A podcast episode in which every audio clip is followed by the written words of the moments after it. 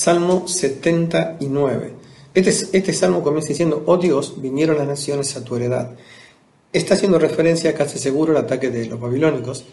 Ah, y le, reclama a Dios en la primera frase, le dice, es a tu pueblo el que atacan. Dos frases, han profanado tu santo templo, de esto trata el 74, la destrucción del templo. Y del 79, este que hablamos, dice, redujeron a Jerusalén a escombros. Y la enseñanza para nosotros es que primero el enemigo destroza la adoración en el cristiano y después naturalmente se va arruinando la vida. Por acá primero destruyen el templo y después la ciudad. Versículo 2 dice, dice, dieron los cuerpos, y observen la frase, de tus siervos por comida a las aves de los cielos, la carne de tus santos a las bestias de la tierra. Ellos no consideraron que era el pueblo de Dios, según el razonamiento de Asaf, ¿no? Que es lo mismo que trata Habacuc. Habacuc después luego desarrolla este tema, ¿no? ¿Por qué Dios utilizas instrumentos impíos para castigar a tu pueblo eh, que no es tan malo con respecto al agresor, ¿no? En comparación con el agresor. Después dice, derramaron su sangre como aguas en los alrededores de Jerusalén. Levíticos 17 trata de la importancia que le da Dios a la sangre y dice que en la sangre estaba la vida y que Dios se la había dado por expiación al hombre. Y este salmo dice que esa sangre fue derramada como agua, o sea, no le dieron el valor ni la importancia que realmente tiene la sangre, ¿no? Y, termina con una frase muy triste, no hubo quien los enterrase, no hubo nadie que ni siquiera le tuviera un dejo de misericordia a aquellos que habían muerto. El, 74, el versículo 4 dice, somos aferrados de nuestros vecinos, perdón, afrentados, escarnecidos y burlados de lo que está en nuestros alrededores. Aquellos que estaban cerca de Jerusalén, eh, quizás es casi seguro que dirigían la agresión como una burla diciéndole vos que confías en Dios, tu Dios no te defiende, mira lo que sucede, ¿no? Por eso el, versículo 5 es un reclamo hacia Dios, que está bien hacerlo, porque si lo hace a Dios, y Él no le pregunta el porqué del problema, sino le pregunta hasta cuándo va a seguir en el castigo.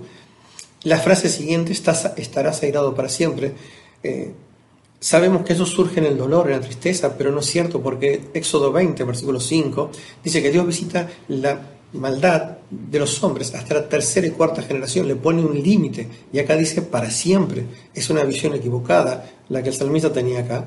Arderá como fuego tu celo, es el celo de Dios por la santidad de su pueblo, termina en juicio, por eso dice arderá. ¿sí? Después dice el versículo 6, y 7, los podemos tratar juntos, dice, derrama tu ira sobre las naciones que no te conocen, sobre los reinos que no invocan tu nombre, porque han consumido Jacob y, su morada han asolado, asolado. ¿Qué es lo que dice acá? Él dice a Dios, es Dios, es lógico tu castigo para aquellas personas que tienen una característica, dos características. Primero, no te conocen, no saben quién eres, no saben el amor que tiene, la justicia, la santidad, no tienen relación con tu gloria por lógica no invocan tu nombre, ¿sí? Y por eso han consumido a Jacob, que es el pueblo de ese Dios, están desafiando al Dios al que no conocen, según lo que el salmista escribe. Versículo 8 dice, no recuerdes contra nosotros las iniquidades de nuestros pasados. Él, eso era costumbre en el Antiguo Testamento con las naciones. Dios iba teniendo paciencia con un pueblo, iba sumando hasta que la ira llegaba a su presencia, hasta que el, el pecado llegó hasta su presencia y Dios derramaba su castigo. Pero el final del 8 dice, vengan pronto tu misericordia a encontrarnos, porque estamos muy abatidos. Y él sabía, el salmista, que solamente la misericordia de Dios los podía ayudar y levantar. Pero la frase que duele y que entristece es porque estamos muy abatidos. Y a veces nosotros los cristianos tenemos que llegar a estar muy abatidos para elevar una oración a Dios. Mientras no estamos tirados por el piso, creemos que podemos luchar solos, pero cuando nos damos cuenta que la, que la victoria está muy lejos nuestro, es allí que realmente cuando oprimidos levantamos la oración a Dios. Dice después, eh, versículo 9, ayúdanos, oh Dios, de nuestra salvación, pero no por mí, sino por la gloria de tu nombre. Líbranos y perdona nuestros pecados, por amor de tu nombre. Reconoce ahora la causa del castigo, el pecado que ellos tenían, pero le pide a Dios que no busque eh, argumentos para defenderlos o para salvarlos en ellos, sino que lo haga solamente por amor de su nombre, porque era un pueblo identificado con Dios. Y ellos sabían, la imagen de aquel, de aquel, tiempo era que vencer a un pueblo era vencer a su Dios. Y entonces le dice, él dice, por amor a tu nombre, por gloria de tu nombre. Fíjense en el 10 que habla exactamente de esto. El 10 dice, ¿por qué dirá la gente? ¿Dónde está su Dios? ¿Eh? Es, como decir, eh, a veces a los cristianos, cuando caen en pecado, eh, la gente se burla diciéndole, ¿y, ¿y el Dios al que defendías? ¿La santidad de la que hablabas? Bueno, es un poco esto, ¿no?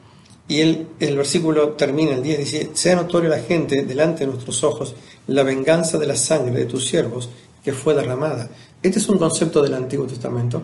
Es el Goel, es el Redentor. Es aquel que venía y pagaba, pagaba para rescatar a, un familiar, ¿no?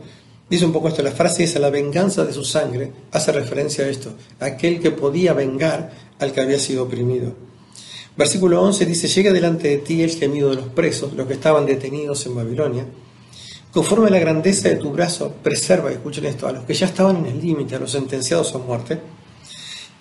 Y el 12 cambia y dice esto, devuelve a nuestros vecinos en su seno siete tantos de infamia. Esta frase siete tantos era muy típica del Antiguo Testamento. Es como decir, castígalos aún más de lo que ellos hicieron, con que te han deshonrado, oh Jehová, al burlarse de Dios, al reírse del pueblo de Dios. Pero ¿qué sucede cuando Dios establezca su justicia, cuando Dios castiga al pueblo pecador, cuando Dios restaure al pueblo arrepentido? Versículo 13 dice, y nosotros, pueblo tuyo, y ovejas de tu prado. ¿eh? Ovejas, el, el concepto es, somos sumisos, somos obedientes, tú eres el guía, tú eres el líder. Y no solamente eso, sino que reconocemos que ni siquiera el lugar en el que estamos es nuestro, porque dice ovejas de tu prado. Dice, te alabaremos para siempre. Eso es una, eh, una frase muy típica del judío, porque a la larga se iba perdiendo, ¿no? Dice, de generación en generación cantaremos tus alabanzas. Ahora, yo quiero terminar con esta idea, ¿no? Ellos pasan de estar muy abatidos a este concepto de líbranos, perdónanos, cantaremos. ¿Cuándo? Cuando la misericordia de Dios llega a ellos. Por eso el salmista dice, y esto es lo que nos tiene que llevar a reflexionar, Ven, venga tu misericordia, pero tenemos que aprender a pedirlo diariamente, porque solamente la misericordia de Dios nos puede mantener firmes en este mundo. No esperemos a que el enemigo nos abata, nos voltee, nos haga morder el polvo. Directamente descansemos en nuestro Dios, que realmente es la roca inmutable de los siglos. Salmo 79. Que el Señor les bendiga.